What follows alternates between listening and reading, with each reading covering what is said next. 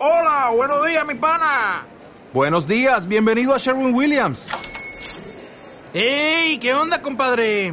¿Qué onda? Ya tengo lista la pintura que ordenaste en el ProPlus app. Con más de 6.000 representantes en nuestras tiendas listos para atenderte en tu idioma y beneficios para contratistas que encontrarás en aliadopro.com. En Sherwin Williams somos el aliado del PRO.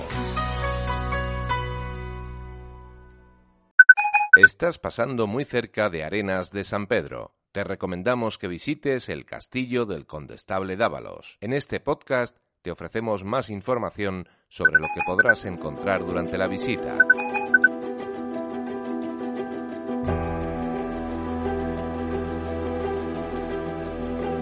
Castillos y Palacios de España, un podcast de la Red Nacional de Patrimonio Histórico. En esta edición, el Castillo del Condestable Dávalos. Ubicado a las puertas de la Sierra de Gredos, el castillo del condestable Dávalos se halla dentro de la población de Arenas de San Pedro, aunque cerca de sus límites. Está reconocido como monumento histórico artístico desde 1931. También se le conoce como el castillo de Don Álvaro de Luna o de la Triste Condesa.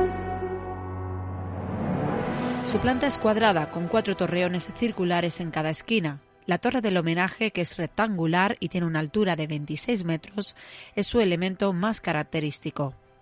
La presencia de ventanas germinadas, enmarcadas algunas por un ajímez, y los arcos de las crujías que sostienen las bóvedas que quedan en pie dan muestra del estilo del castillo, que cabalga entre el románico y el gótico. El castillo fue construido entre los años 1395 y 1422 por Ruy López Dávalos. Se levantó con el esfuerzo del vecindario del Valle, ya que éste fue obligado a contribuir no solo con impuestos, sino con un esfuerzo personal y con la aportación de caballerías y carretas. El impuesto por el castillo del condestable Dávalos se mantuvo hasta después de su construcción existen documentos datados en 1423 en los que aparecen quejas de los vecinos por tener que pagar tributos cuando la fortaleza ya estaba acabada. Tras la caída del poder del condestable Dávalos, el señorío del Valle de Tietar se fragmentó y el castillo recayó en el señorío de Arenas, y concretamente en la familia de Pimentel, condes de Benavente. Su hija, Juana de Pimentel, recibió el castillo como parte de su dote para casarse con don Álvaro de Luna. A la muerte de este, Juana habitó la fortaleza y pasó a conocerse como el castillo de la triste condesa. Hasta el siglo XVIII, el castillo del condestable Dávalos fue residencia oficial de los duques del Infantado.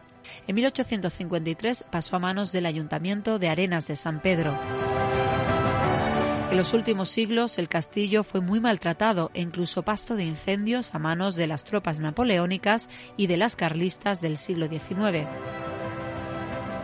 Sirvió de cementerio, de prisión e incluso se intentó convertir en una plaza de toros.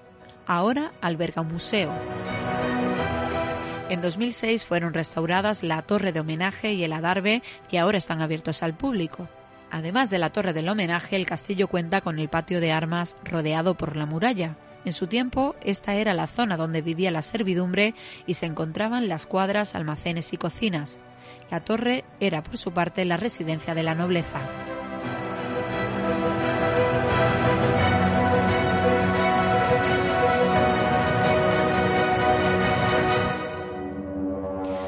El patio de armas se ha convertido en un lugar perfecto para la cultura.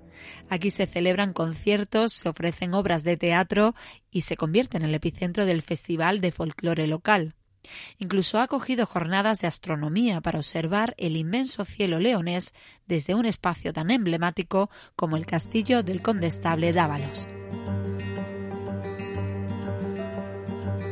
Puedes obtener más información en la web castillosypalacios.es. Te invitamos a conocer la historia de España a través de sus monumentos. Puedes suscribirte a este canal de audio en radioviajera.com y en las principales plataformas de podcast como iVoox, Google Podcast, Apple Podcast y Spotify. En la descripción de este podcast, en la plataforma que hayas escogido para escucharlo, encontrarás un enlace en el que podrás conseguir las entradas para visitar este monumento. Castillos y Palacios de España, un podcast de la Red Nacional de Patrimonio Histórico.